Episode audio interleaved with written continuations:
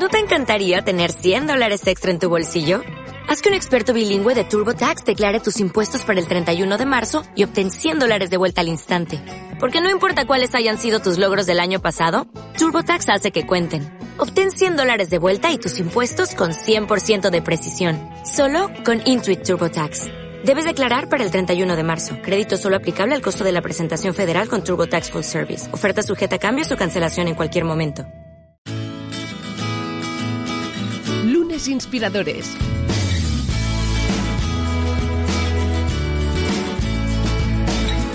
Con David Tomás y Edu Pascual.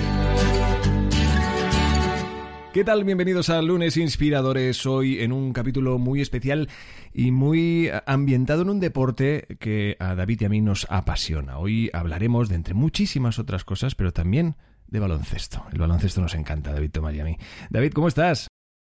Muy bien, oye, pues aquí rememorando eh, hace unos cuantos años que yo he visto ver jugar a, aquí nuestro invitado, a Joe Llorente, así que nada, rememorando la juventud. Sí, señor. José Luis Llorente, ¿cómo estás? Bienvenido. ¿Qué tal? Muy bien, encantado. Encantado de estar con vosotros.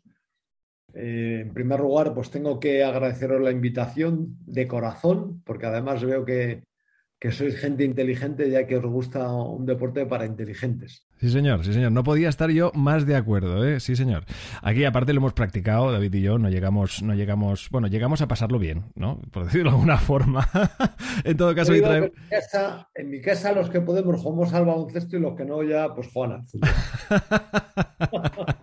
Ni que lo digas, ¿eh? Porque es que nuestro invitado de hoy, aparte de ser, pues, eh, una leyenda del básquet a nivel mundial, del básquet español, alguien con un palmarés alucinante, con una Copa de Europa, dos, de, dos recopas de Europa, una Copa Corach, una Copa Mundial de Clubes, dos ligas, una Copa del Rey, bueno, medalla de plata en los Juegos Olímpicos de Los Ángeles de 1984. Oye, qué, qué maravilla. 112 partidos internacionales con España. Bueno, eh, podría estar repasando eh, el currículum de nuestro invitado, pero creo que merecía la pena, creo que es, creo que es justo, absolutamente, para que nos demos cuenta del pedazo de invitado que hoy tenemos con nosotros. Alguien que además tuvo ocasión, pues bueno, de jugar en el que es, bueno, pues un poco el, el rival del equipo de David y mío, que bueno, pasa nada, no pasa nada, pero como nosotros somos también muy deportivos, y el básquet es un deporte muy, muy, la verdad es que muy, muy deportivo, ¿no? En eso también estamos de acuerdo, ¿verdad, José Luis? Que tampoco hay esas rivalidades tan grandes como las puede haber en otros deportes.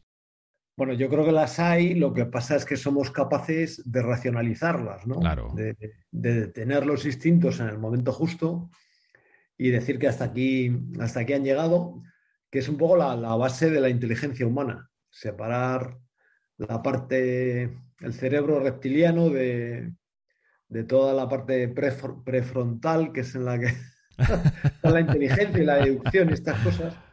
Y creo que el baloncesto, desde, desde que se empieza a jugar, te impregna de, educación y en ese sentido, la mayoría de los espectadores lo han jugado, lo han vivido muy de cerca y, prosiguen esa línea que marca el baloncesto y su esencia. De hecho, em, bueno, yo animo a todos los que nos puedan seguir en, esta pequeña conversación o gran conversación, depende, a, que, a que entren en un recinto de baloncesto ya verán que, que es muy acogedor, muy atractivo y se disfruta mucho. Desde luego, desde luego. Pues oye, nada, bueno, ya habéis, ya habéis visto que como nos gusta, pues ya hemos empezado por donde no toca. Nada, le preguntamos que es un lunes para José Luis Llorente Gento. Pero antes, eh, David Tomás, ¿cuál es el reto líder de esta semana? Oye, ¿qué nos propones? Mira, esta semana vamos a coger una charla que se hizo viral de el comandante William Harry McRaven, y tiene una famosa eh, charla que dice, si quieres cambiar el mundo, empieza por hacerte tu cama. Y básicamente la idea es que los pequeños detalles, la disciplina, es lo que nos convierte en personas que somos capaces de mejorar nuestra vida y la de, y la de los que están a nuestro alrededor. Y básicamente el reto líder va de esto, de preguntarnos cuál es el hábito, la disciplina que tenemos que desarrollar para empezar el día con ganas, con energía y sobre todo con, bueno, pues con la posibilidad de mejorar nuestro entorno. Que oye, qué bueno, me ha encantado esto de hacerse la cama. Eso es verdad que esto ya desde hace muchos años, que solo levantarme, eso que, bueno, un poco que dejas respirar, abres, que se airee todo, porque luego al final es un sitio donde pasas horas y descansas, entre otros quehaceres. Pero sí que es verdad que, oye, te, te haces la cama y te queda ahí hecha, porque si no, mi abuelo tenía, tenía un dicho que decía, eh, cuerpo triste, entra por donde saliste, que es algo que tenía que ver cuando no te hacías la cama. Y por lo tanto, yo creo que es, es de. Es, yo creo que es bueno que en este aspecto, oye, una cosa tan, tan agradable como tener bien el sitio donde descansas, eso me parece muy bien. Este, como evidentemente otros detalles para cuidarse uno, que al final es cuidarse, es respeto, como el que se desprende del básquet. Esto bueno, está ligado perfectamente. ¿eh? José Luis. ¿Puedo dar otro yo? ¿Puedo dar otro en Por favor, por favor, adelante. Si quieres empezar bien el día, además rima, fíjate, esta es una rima espontánea, ¿eh? Dúchate con agua fría. Sí, señor. Se te activa ¿eh? todo, sí, sí. Sí, sí, cuando la, a, mí a veces hay gente que me dice, yo como no tomo un café, no me pongo en marcha, digo, dúchate con agua fría y ya verás si te pones en... Se te pasa todo de golpe. Ahí está, claro, exacto, exacto. Oye, la pereza se, se, va por el desagüe, ¿no? Fantástico. Oye, pues ahora sí, bueno, ya veis que hoy la charla no es solo dicharachera, sino que vamos a aprender muchísimo porque nuestro invitado, obviamente, aparte de esta trayectoria uh, deportiva que hablábamos y que destacábamos al inicio por la ilusión que nos hace que nos acompañe hoy José Luis, pues eh, también está marcada por, por, libros, por conferencias y por muchísimas cosas que ha ido enseñando uh, después de su etapa como deportista y como jugador de baloncesto. Pero José Luis, oye, ¿qué es para ti un lunes? ¿O qué ha cambiado en esos lunes de cuando eras deportista con los que vinieron después? Bueno, es que el lunes cuando era deportista muchas veces era el día de descanso, era mi domingo. Oh, ¿ves? Era un excelente día entonces. Claro, para mí era un día fantástico, ¿no? pero aunque hubiera jugado el domingo, siempre aprovechaba para hacer algo relacionado con mi profesión. O sea, por ejemplo, o sea, iba a correr un rato, iba al gimnasio un rato, iba a la sauna si estaba muy cansado. Siempre hacía algo que me hiciera ser un poco mejor. Pero mm, em, yo, creo que vivimos en una sociedad que a veces em, exageramos demasiado lo que hacemos ¿eh? y, pensamos demasiado en ello. ¿no? Y, o sea, exageramos demasiado el descanso y exageramos demasiado el, día que tenemos que volver a trabajar. Mm, quizás yo porque tengo también durante mi vida tenido una especie de actividad continua en la que sigo inmerso, pero em, no sé, quizás deberíamos em, activar algo ahí en el cerebro que nos diga el, lunes es un día como otro cualquiera, es más, es un día en el que estoy descansado, en el que tengo muchas cosas buenas que hacer Probablemente tendrás que hacer otras cosas que sean tediosas o que no te apetezcan, pero es un día en el que seguro que vas a encontrar cosas eh, que merezcan la pena, que te motiven, que te hagan un poquito mejor. ¿Y por qué, por qué no va a ser un lunes? O sea, ¿por qué el lunes va a tener que ser un día eh, especialmente, em, especialmente raro o, inapetente o, o, especialmente dificultoso, ¿no? Así que, bueno, pues quizá deberíamos exagerar menos el descanso. Está bien la desconexión, ¿eh? Eso es. Hay un concepto en deporte que ahora se le ha puesto nombre, que es. Eh, em, vaya, hombre, se me ha ido ahora. Em, el entrenamiento, el entrenamiento invisible, que básicamente es el descanso. Bueno, es comer bien, el descanso, dormir las, las horas que te tocan, etcétera, ¿no? Y esto, esto te va alimentando. Por eso también para las personas normales tienen que descansar y tienes que, tienen que tener sus procesos de relajación, pero igual a lo mejor no había que exagerar tanto, ¿no? Y a lo mejor habría que dar una pensadita así alguna cosa y, Sí, eso es verdad, porque a veces las vacaciones incluso hasta no se nos ponen del todo bien, ¿no? Oye, hay, a veces hay vacaciones que son exageradamente largas. Aquí me está escuchando, ahora, mismo me va a matar si, si me encuentra por la calle, ¿no? Pero, pero es verdad, ¿no? Hay a veces que dices, bueno, oye, ya está, ya de vacaciones pues ya está, oye, volvamos un poco. Quizá es encontrar ese equilibrio que nos propone José Luis, que es muy interesante. Así que, oye, nos, nos queda absolutamente anotado. Oye, para él un lunes sin duda son, son lunes que, bueno, pues oye, que, han cambiado, que los ha vivido y que además eran las previas de vivir unas jornadas maravillosas de, este buen deporte que es el básquet. Pero antes, David, vamos a repasar la trayectoria de nuestro invitado, ¿te parece? Claro, por supuesto. Nosotros, eh, José Luis, siempre empezamos, oye, por, eh, por el principio. Tú vienes de familia de deportistas. Cuéntanos un poco cómo fue tu educación, qué valores te transmitieron y en qué momento te das cuenta tú que, oye, yo voy a dedicarme al deporte, en tu caso al baloncesto, pero podría haber sido también el fútbol, a lo mejor, pregunto yo, ahora nos cuentas. Mm, bueno, primero, em, yo me dediqué al baloncesto porque me pareció más interesante. Em, me parecía como que me, me, retaba un poco la canasta del balón a, a, seguir mejorando mi porcentaje, ¿no? Me incitaba a contar, ¿no? Pues he metido de 10, 3. Bueno, pues mañana tengo que meter 4. Este es, este es un asunto que nos marca mucho a los deportistas y que es una parte importante de nuestra, de nuestra motivación intrínseca, que es tener retos diarios, medirnos diariamente y a base de esto pues vamos viendo que, que vamos mejorando, ¿no? Entonces, pues cuando, cuando ves que mejoras, siempre notas un, una pequeña inyección de energía. Y eh, bueno, me divertía más jugando al baloncesto porque además el baloncesto, en cuanto tengas un coleguita para jugar, pues ya un uno contra uno es muy divertido ya pues un dos contra dos es la bomba. En cambio, en el fútbol, por ejemplo, esto cuesta más, ¿no? O sea, cuesta más montar un partido, tienes que reunir más gente, tienes que encontrar un espacio adecuado. Desde este punto de vista es más incómodo. Yo recibí la, educación fundamentalmente de mis padres. Mi padre, bueno, mira, esto es, ahora estoy improvisando, ¿eh? O sea, mi padre también era un vendedor, ¿no? Entonces, como todos los vendedores también tienen, son un poco deportistas, ¿no? Porque tienen que mejorar continuamente su rendimiento, lo tienen que medir, ¿no? O sea, tienen esta faceta. Y fue una persona que se esforzó muchísimo en, su vida. Eh, bueno, vive todavía, ¿no? Pero que, que, se esforzó mucho. Como yo creo que entonces había mucha gente que se esforzaba, él, él quería sacar adelante a la familia, éramos cinco hermanos. Y fue ascendiendo poquito a poco, gracias a que fue una persona muy inquieta también, muy trabajadora, y, que a mí me, enseñó particularmente el hábito de leer, el, árbitro, el, hábito, perdón, de, ir buscando, em, ir buscando eh, diferentes ámbitos en los que, en los que aprender, etcétera, ¿no?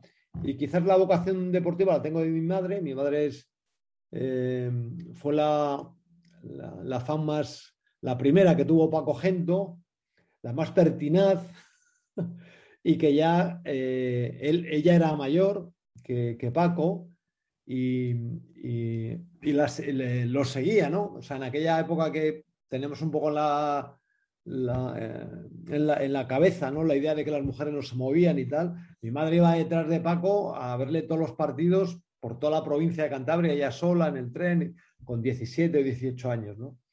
Y bueno, pues esa entre los dos pues eh, eh, mi padre de forma indirecta, mi madre contando batallitas y cómo se esfuerzan y eh, lo que entrenan y tal, pues yo creo que fue calando en nosotros que la importancia del esfuerzo, ¿no? la, importancia del sacrificio también, de que cuando te dedicas a una actividad tan exigente como el deporte, tienes que ser una especie de monje, en el que tienes eh, tienes una, eh, una visión en la que tu principal objetivo es el deporte y luego pues alrededor tienes muchas cosas y que las, tienes que administrar. No es que tengas que renunciar a todas, sino que tienes que dosificarlas.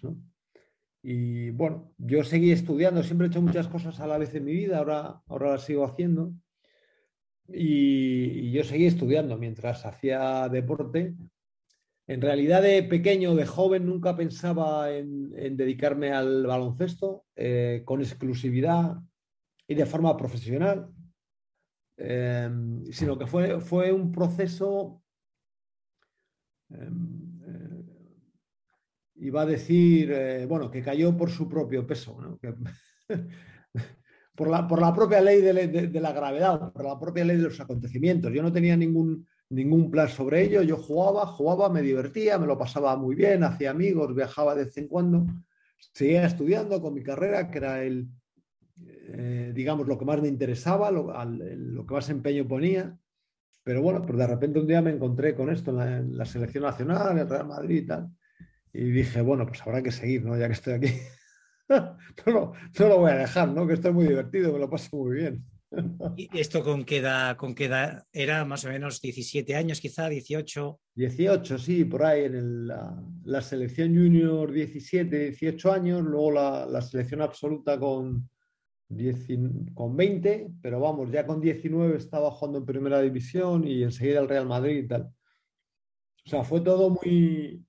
cayó a plomo todo, de repente, ¿no? Entonces, es verdad que eran otros tiempos, que eh, a los jóvenes talentos se les daba paso muy rápidamente. Había esta mentalidad. Hoy esta mentalidad, por desgracia, por lo menos en el baloncesto, se ha perdido, ¿no? Eh, cuesta mucho a los que son jóvenes y, pueden llegar a jugar muy bien al baloncesto, les cuesta. O sea, lo que ahora a lo mejor lo consiguen con 25, 26 años, nosotros con 18 y 19 nos lo planteaban. ¿No? O sea, oye, si eres bueno, cógelo y tirarás para adelante. Y si no, pues hubo muchos que se quedaron en el camino también y se dedicaron a otras cosas. Y les fue muy bien. Porque vosotros, hablando un poco de los valores de la formación, lo, hablas también en, tu libro Espíritu de remontada de tu hermana. O sea, todos los hermanos os dedicáis profesionalmente al deporte, menos tu hermana, ¿no? Que también, claro, en ese momento, todavía hoy el deporte femenino no es, eh, no es igual que el masculino, ¿no? Que ojalá se vaya equiparando. ¿Crees que hay algo especial? Es decir, ¿es algo ADN? ¿Es por, por un poco lo que decías de esa cultura del esfuerzo? ¿Es porque os animáis unos a los otros? Bueno, yo, yo creo que somos personas dedicadas. Eh, yo soy el mayor de los hermanos, me llevo bastantes años de, diferencia con, el resto de mis hermanos que jugaron, mi hermano Toñín que me siguió jugar al baloncesto y mis dos hermanos pequeños, Paco y Julio, jugaron al fútbol y me llevo 5, 6 y 7 años con ellos. Entonces yo creo que ellos vieron una, o sea, tuvieron en casa una guía sobre cómo hacer las cosas, eh, un referente muy cercano. Mm, eh, una motivación eh, en primer plano, ¿no? Muy, muy contagiosa, muy... Y yo creo que eso les ayudó bastante. Y bueno, porque nos, gustaba mucho, ¿no? Siempre, intentábamos, siempre intentábamos además innovar, hacer cosas, hacer cosas nuevas, ¿no? Eso es algo que, que aprendí yo en mis primeros tiempos, porque eh, empezaba a ser muy importante ya la preparación física. Nosotros empezamos a levantar muchísimas, muchísimas pesas, incluso más de lo que levantan hoy, eh, lo cual repercutió de forma negativa en nuestras articulaciones. Pero empezábamos a recorrer caminos. Yo empecé con, con las dietas enseguida y tal, ¿no? A ti te llamaban el macrobiótico, ¿no? Te habían llegado a llamar. Sí, porque yo estaba ahí, estaba siempre intentando buscar eh, cómo mejorar el rendimiento y claro, la alimentación era algo que entonces estaba fuera de, eh, fuera del, digamos, del foco de la gente, ¿no? O sea, estaba, estaba eh, lejos de los clubs, eh, ni siquiera de los entrenadores, ¿no? Y bueno, pues lo vas buscando por ahí, ¿no? Vas buscando formas de, mejorar, entrenadores de tiro, etc. Y, y bueno, pues yo creo que es, una conjunción, es, es una, una, dedicación muy grande, entrenar, planteártelo también, esto es importante, ¿eh? esta, es una, esta es una idea ya, planteártelo de forma individual. O sea, el baloncesto es un deporte de equipo, pero el baloncestista tiene que ser un hombre de equipo, fundamentalmente, cuando está en, si queréis luego hablamos de esto, cuando está en el equipo, pero él tiene que tener también Em, una visión individual de, su profesión. Es decir, cuando tú estás en una empresa o en un club, la empresa o el club o, la institución va a querer que tú hagas una serie determinada de cosas y te, va, a exprimir en ese camino para que tú seas lo más... Em, que des el, más, el rendimiento más posible a la empresa. Vale, bien, de acuerdo. Pero a lo mejor tú, pues tienes otros planes, ¿no? tú, aparte de lo que hagas en la empresa, tú querrás hacer otras cosas en tu vida, querrás ser mejor profesional, querrás estudiar por otro lado, ¿no? Entonces yo creo que eso es lo que nos ha hecho a nosotros eh, pues ser un poco diferentes o tener una, una, una estirpe, ¿no? O sea, tener eh, esa responsabilidad individual, por supuesto la colectiva también, pero también el, ser responsables de nosotros mismos, incluso cuando no tenemos vínculo con el, con el club o con nadie, ¿no? Como cuando estás de vacaciones o, o cuando te vas de viaje y tal, hay que seguir entrenando, hay que seguir cuidando el cuerpo, hay que seguir comiendo bien, etc. Y esto es aplicable a otros ámbitos, ¿no? O sea, tú puedes tener un trabajo, pero tú puedes seguir estudiando, yo qué sé, mejorando en, en el Big Data o en las matemáticas o en técnicas de marketing o en publicidad o lo que sea, tú, tú, porque tienes tu profesión, pero tú quieres ser mejor. Tienes la ambición de ser mejor profesional, ¿eh? de, llegar a hacer cosas nuevas y cosas eh, que antes no hacías, de explorar nuevos campos, ¿no? O sea, todo esto eh, es la esencia de, de la mejora de, nuestra especie, la exploración, llegar a eh, más lejos de los límites que teníamos. ¿no? Y, esto conecta muy bien con nuestra motivación interna porque vamos abriendo puertecitas a la libertad. Cada vez que exploramos nuevas cosas, estamos conectando con esta esencia del Homo sapiens, que es la búsqueda de la libertad. Claro, ¿no? Y sobre todo también esa sensación de que estás mejorando, ¿no? Que tienes unas habilidades nuevas, ¿no? Que además, bueno, está demostrado, ¿no? Que creas nuevas conexiones neuronales y eso te hace sentir, te hace sentir mejor. Oye, hablamos un poquito de tu trayectoria deportiva. ¿Cuál es el momento álgido? Y a mí también me interesa, lo cuentas en el libro, ¿no? Cuando dejas el Madrid, te vas a, Caja Madrid. Eh, ¿cómo, ¿Cómo fue ese cambio? ¿no? Es decir, ¿es el momento más difícil de tu carrera? ¿Cuál fue el momento que recuerdas como, mira, este fue complicado? Mm, bueno, yo, en eso siempre he sido muy, muy práctico, ¿no? Eh, mentalmente muy práctico. O sea, lo que no es, ya no puede ser. O sea, lo que, como decían eh, los seguidores de Parménides, el ser es y el vacío no existe porque no es. Porque como no es, no puede existir. Solo puede existir lo que tiene esencia, ¿no? También me pasa un poco igual, ¿no? O sea, lo que no, lo que no está en tus manos, pues te olvidas y ya está. Quizás te pueda ayudar también a plantearte como un reto. O sea, para mí lo, el, em, la anécdota que cuentas fue un impacto, porque yo era joven, em, había jugado bien, estaba en el Real Madrid, había sido internacional, y, de repente el Real Madrid me, me plantea un plan que a mí no me gusta. Yo podía haber seguido en el Real Madrid pero dije algo así como que os den. Yo así no quiero seguir. Entonces digo, bueno, pues va a seguir, es un riesgo, era joven, pero seguí otro camino también, ¿no? ¿Me fue mejor o peor? Me fue, era el camino que había elegido, ya está. O sea, no, no, hay, no había otra cosa. Me empeñé justo ese año, fue el año, eh, era la temporada 83-84. Me sirvió para tener un gran aliciente, un gran eh, grandes retos que me planteé y fue el año que el año 84, el año de los Juegos Olímpicos de Los Ángeles, en el que fui convocado de nuevo para la selección y ganamos la medalla de plata. O sea, fue un año muy feliz. O sea, en realidad hubo un momento que era muy desgraciado, que fueron, fueron solo unas horas, ¿no? Porque yo vivo muy cerca del, Bernabéu, entonces yo, yo salía, del, salía del Bernabéu, iba para mi casa subiendo la calle Padre Damián y decía, pero ¿cómo es posible? pues este no me puede estar pasando a mí. ¡Qué horror! y ya digo, bueno, tomar por saco y ya está, ¿no? Y al, pues, eh, un año después justo estaba, o un poco más, ¿no? Trece meses después, estaba en el podio de los Juegos de Los Ángeles. Que, es, que además son las cosas que muchas veces, mirado en perspectiva, a lo mejor te hubieras quedado en Madrid, igual no hubiera sido la selección, igual te hubieras... Y no hubieras ganado entonces, a veces ese equilibrio de decir, vale, quizá esto que me parece tan malo, luego resulta que en perspectiva, al cabo de un año, de cinco, pues gracias a ese movimiento he conseguido algo que bueno, hubiera sido inalcanzable, ¿no? Oye, y a mí hay una, anécdota que cuentas también, ¿no? Que son los, hablando de Juegos Olímpicos, que son los de Seúl. Que tú en Seúl, pues tenías, eh, era Solozábal, creo, ¿no? Montero, y tú estabas ahí de tercero.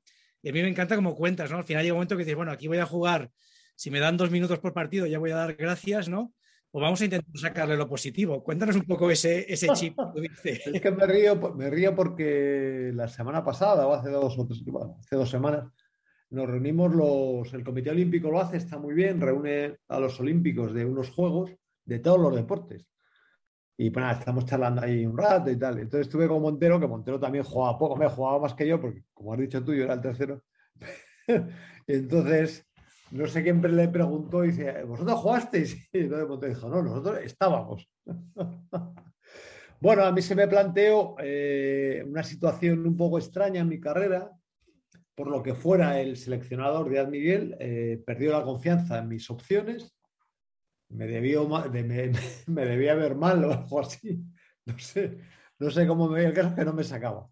Y claro, al principio me cabreaba mucho y luego decidí, digo, es que estoy aquí, estoy en unos juegos, estoy, te vas a comer y te encuentras con Steffi Graf o con Gabriela Sabatini, ¿no? Arancha Sánchez Vicario se me acerca, oye, ¿dónde está Epi? Que le quiero saludar. O sea, te pasan estas cosas y estás amargado y esto no tiene ningún sentido, ¿no? Entonces cambié un poco la mirada y dije, a ver, ¿qué puedo hacer? Pues puedo estar mucho más activo en el banquillo, puedo ayudar en el, desde el banquillo a mis compañeros, al entrenador, eh, y luego puedo entrenar, ya que no juego, pues puedo dedicarme a entrenar porque los Juegos Olímpicos acaban y luego tengo otra vida. Es decir, me puedo plantear eh, retos para, para cuando no esté aquí donde estoy. A lo mejor estás en una situación que no te gusta, bueno, pues tú lo aguantas, sigues, haces lo que tienes que hacer, pero mejoras porque intentas mejorar en ese mismo instante, en esa misma fase, porque luego vas a tener otra vida mucho más ilusionante, vas a tener otras cosas mucho más eh, emocionantes que hacer y entonces te tienes que preparar. Entonces, pues yo empecé a entrenar, iba al gimnasio, que ahí te encontrabas allá a los atletas y te encontrabas, bueno, a mucha gente que tampoco conoces, pero en los Juegos Olímpicos, claro, conoces a unos pocos, incluso de la, de la expedición española, te crees que vas a conocer a muchos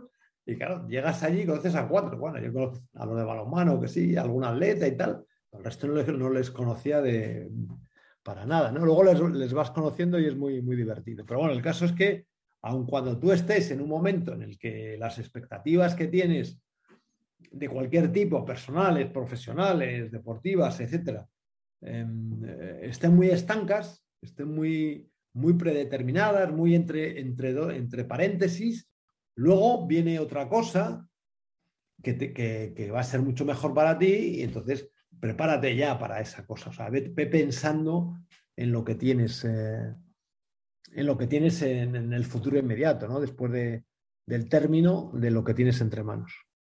Que es que tú además del, del 88, luego estuviste 10 años más en activo, ¿no? Es en el 97 que te retiras, con lo cual estuviste mucha vida profesional ahí. ¿Cómo son los últimos años y cómo preparabas tú tu transición? Tú eres una persona, oye, formada, preparada, pero, pero bueno, ¿cómo te imaginabas tú después de, terminar tu vida profesional? ¿no? Siguiste un tiempo vinculado al, deporte, ¿no? En este caso la asociación de, jugadores, ¿no? De, pero bueno, cuéntanos esa transición de, vale, dejo la vida. Yo, siempre he sido muy inquieto, eh, también era un poco enredador, o sea, tenía, era un poco rebelde y me gustaba enredar, así que me metí enseguida en el sindicato, porque también hay que decir que los clubes eran bastante piratas. Y, bueno, eso me sirvió de muchísima experiencia. cuando terminé la carrera de Derecho empecé a, colaborar en medios deportivos, empecé a escribir columnas. Em, luego, en el, a mediados de los 90, me hice, formador también. Por, bueno, estaba Lee, Lee Harrison en, en España, ¿no? Y haciendo cursos de, reinserción laboral, ¿no? Y con técnicas eh, estadounidenses y tal. Y bueno, pues cuando terminé, eh, yo ya era presidente de la asociación, entonces me incorporé a la asociación de, de forma profesional. Sea, yo tenía la carrera de Derecho, pero también tenía ya mucha experiencia de muchos años de, negociaciones y de, y de ver situaciones Em, desde el año 89 o así, que, ya había sido presidente del, sindicato. Y luego empecé a hacer formación también, cuando en, mis ratos libres empecé a hacer formación.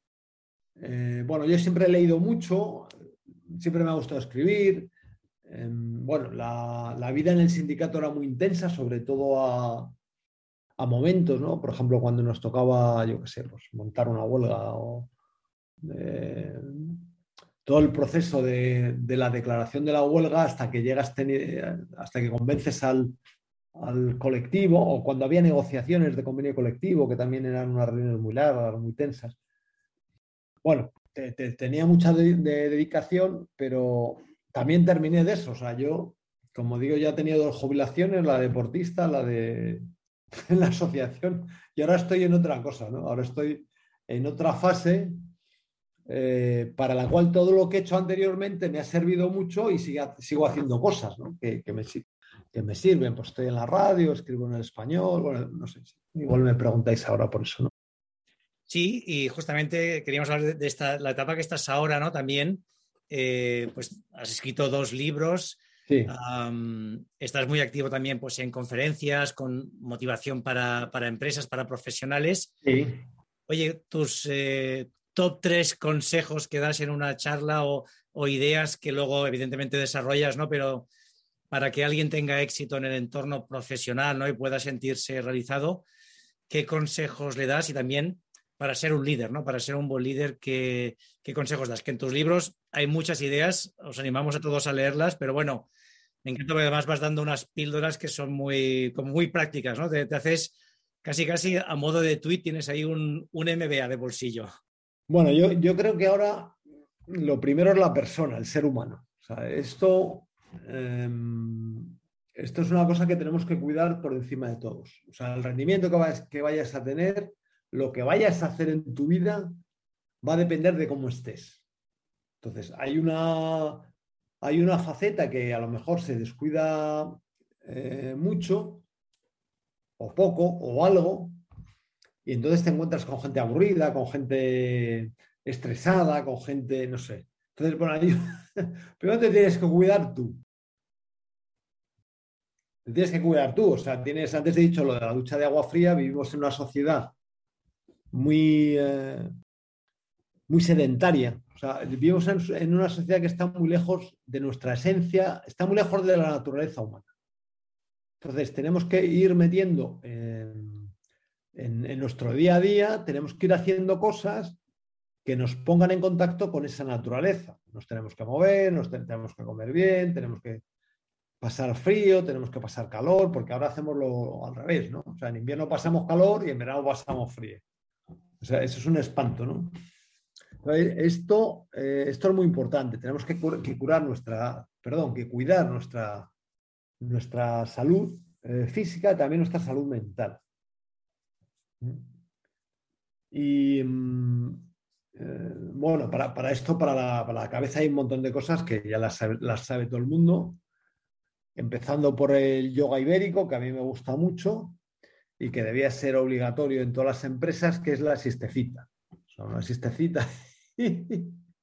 sí, porque además los ciclos de funcionamiento del cerebro eh, requieren un descanso aproximadamente a las 8 o 9 horas desde que te has levantado, que es lo propio. Por eso la gente en lo- en los pueblos pues, dormía y se echaba la siesta, o, los animales comen y se duermen, y nosotros lo que hacemos es tomar café para ir a trabajar. ¿no? Bueno, pues en vez de, puedes tomar café, pero también puedes reposar un poco, puedes hacer un poquito de meditación, un poquito de, de estas cosas que ya, que ya las sabéis. Yo creo que eso es muy importante. Y luego decía Confucio que encuentra un trabajo que te guste y no trabajará ni un solo día de tu vida. Probablemente esto lo hayáis oído, pero yo no estoy de acuerdo con Confucio. Yo creo que Confucio miente o se equivoca. Esto no lo digo en chino porque si no pierdo clientes en, en el mercado chino, ¿no?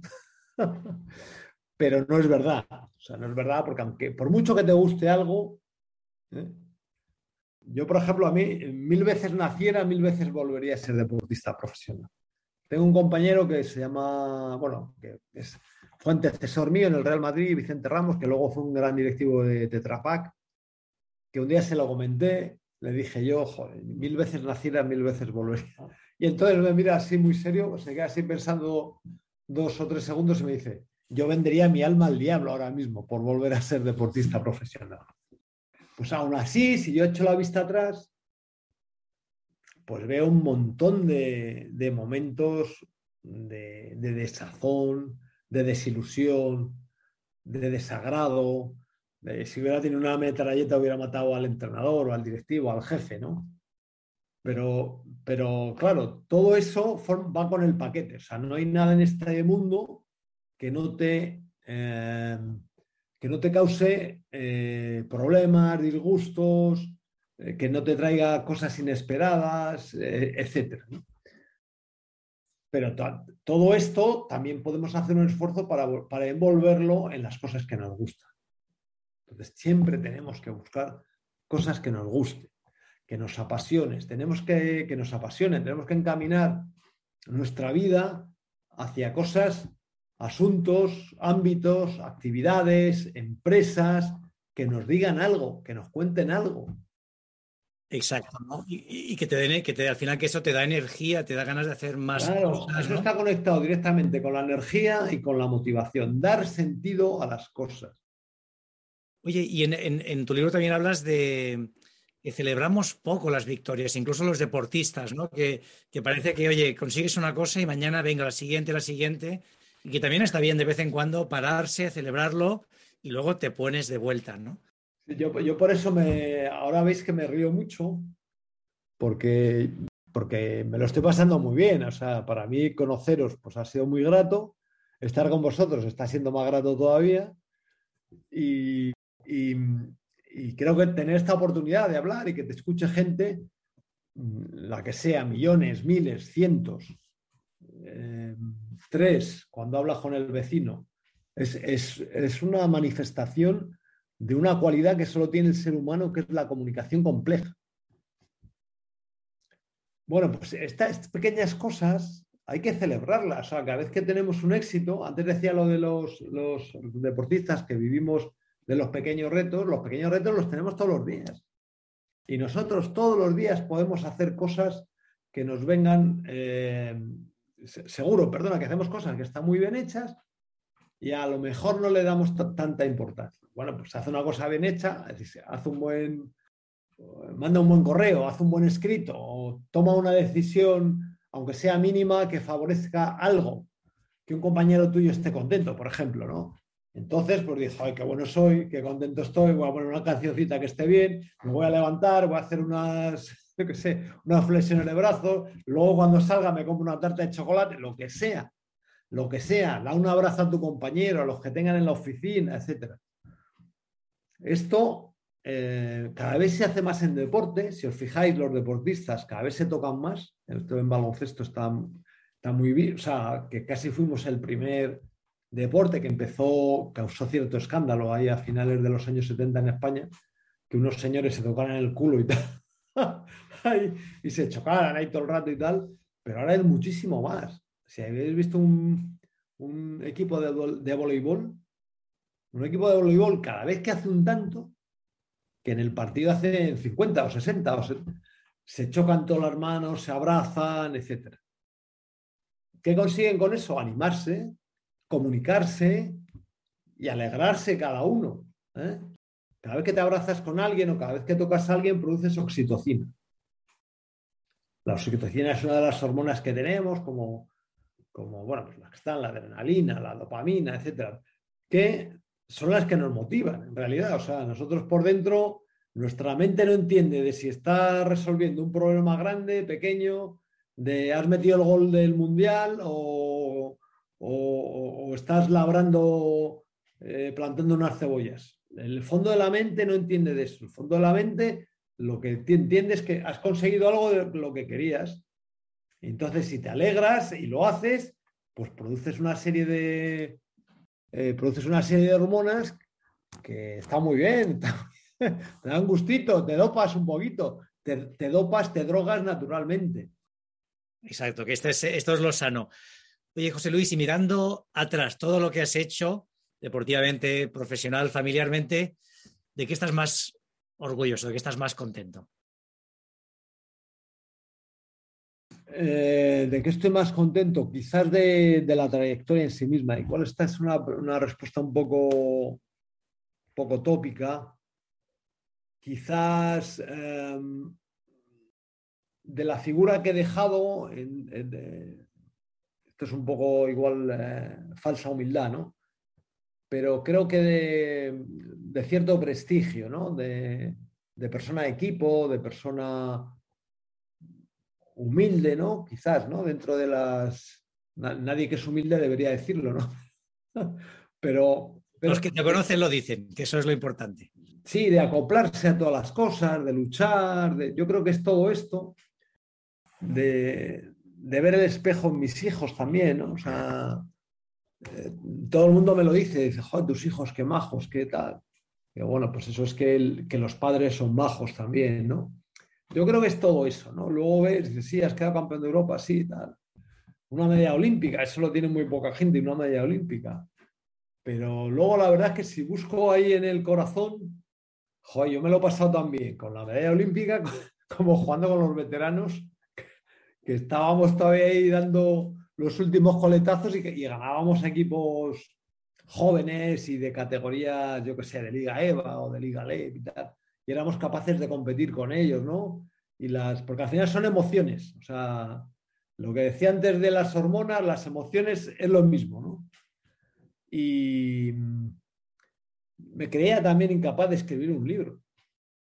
Yo quedé con mi amigo Jesús Vega, que fue directivo del Santander, luego de Inditex, y me dice, escribe un libro que tú escribes muy bien y tal. Digo, ¿esto cómo? Dice, de, entonces pensamos y tal, y dije, pues venga, escribe de motivación, que esto lo dominas bastante y tal. Y pues a mí me gusta mucho leer de psicología y de filosofía y tal. Y, bueno, pues nada, tal, escribe un índice. Llego ahí con el índice y tal. Muy bien, venga, escribe algo que se te ocurra y tal. Entonces escribí de cada cosa algo que se me, que se me ocurría, pero claro, llené dos páginas. Y me dice, pues ya está, me dice Jesús Vega, dice, ya está, ya lo tienes. ¿Cómo ya lo tengo? Si todo lo que se me ha ocurrido en una semana son dos páginas. Pero bueno, luego te pones y te vas animando, vas, vas encontrando cosas interesantes. De, esto qué interesante. Además, esto liga con lo que me pasó a mí. Fíjate lo que le pasó a Bach, que estaba muriendo Johann Sebastian y todavía quería retocar su partitura. O eh, fíjate lo que escribió Mario Vargas Llosa. ¿no? Entonces vas, vas eh, elaborando ideas y, aquella película que evita, bueno, no sé, y, vas componiendo, vas componiendo el libro. Luego ya el segundo me resultó mucho más fácil porque tenía la, la práctica del primero, la disciplina del primero. O sea, porque yo me, cuando tenía el, me sentaba a escribir, digo, tengo que estar cuatro o cinco horas todos los días escribiendo. Y, había días que escribía seis o siete horas, y había otros días cuando llevaba dos horas y media y veía que aquello ya no, pues decía, que ya no. Esto lo cuento en el, en, el en un capítulo que abre, abre el capítulo Ruth Beitia, que después de entrevistarme con ella, me dijo, bueno, yo ahora que soy atleta veterana, pues hay días que, me salto la planificación y hay días que no, que, hago mucho más de lo que tengo planificado porque me encuentro muy bien, etc. Esto solo es para gente ya muy experta. ¿eh? Bueno, oye, pues la, lectura de tus libros es muy entretenida, además das un montón de ejemplos y de referencias que lo hacen súper dinámico y enriquecedor. Nos queda la última pregunta. Eh, José Luis, ¿a ti quién o qué te inspira? Pues mira, me inspiráis vosotros. Esta noche no vamos a dormir, ni Edu ni yo. No, es verdad. Yo creo que hay que buscar la inspiración. Jesús Vega, que el del que he hablado antes, me, inspira Antonio Escotado, me inspiran los griegos antiguos,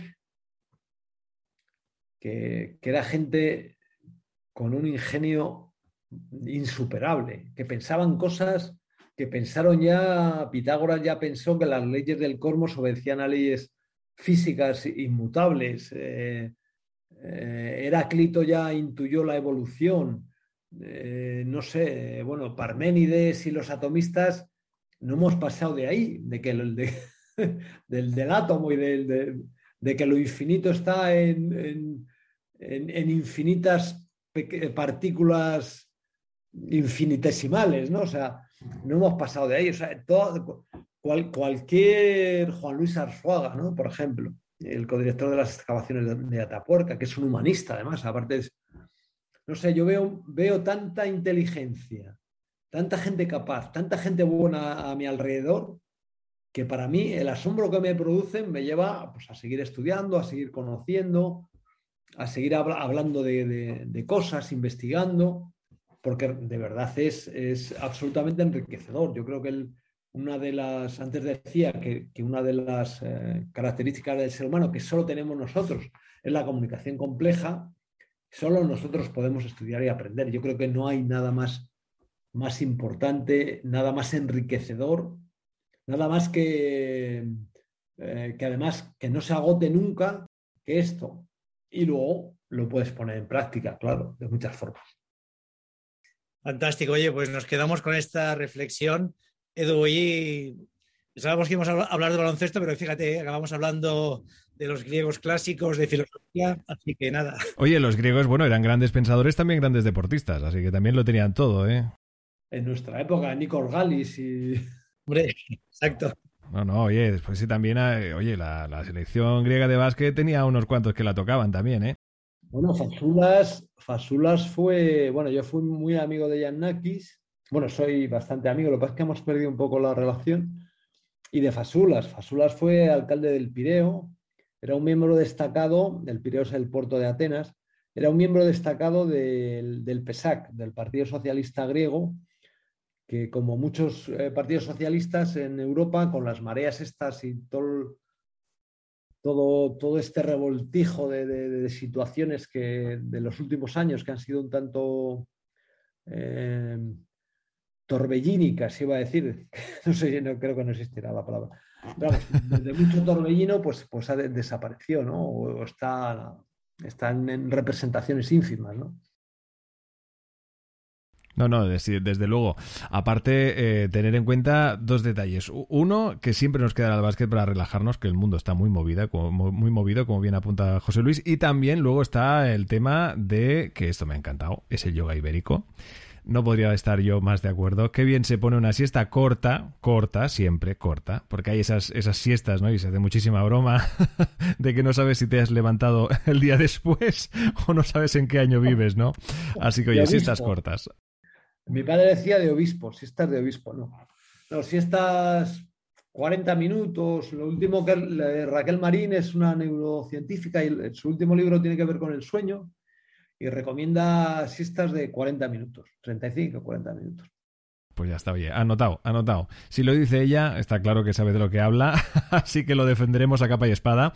José Luis Llorente, ha sido un auténtico placer tenerte con nosotros, de la misma forma Mío. que seguro que tendremos ocasión de volver a charlar contigo, porque tienes tanto que contar que creo que vale la pena que, oye, que se te vayan abriendo todos los micrófonos, incluso los de la radio, porque, bueno, evidentemente te pueden seguir en, en Onda Cero. Así que un fuerte abrazo y cuídate mucho. Muchísimas gracias, un placer. Y David, ¿qué les decimos a las inspiradoras e inspiradores en esta semana que arranca tan deportiva? Bueno, pues recomendarles Espíritu de Remontada, el primer libro de José Luis, y luego Vitamina X, el segundo. Y después, lo que decíamos en el reto líder, acordaros empezar esta semana haciéndos la cama o lo que a vosotros os permita empezar bien el día. Y después ya a salir con energía, con ganas y a disfrutar de cada momento. Feliz semana a todos. Suscríbete a nuestro canal de YouTube, a nuestra cuenta de iVoox y síguenos en Twitter, arroba lunesinspirador. Lunes Inspiradores.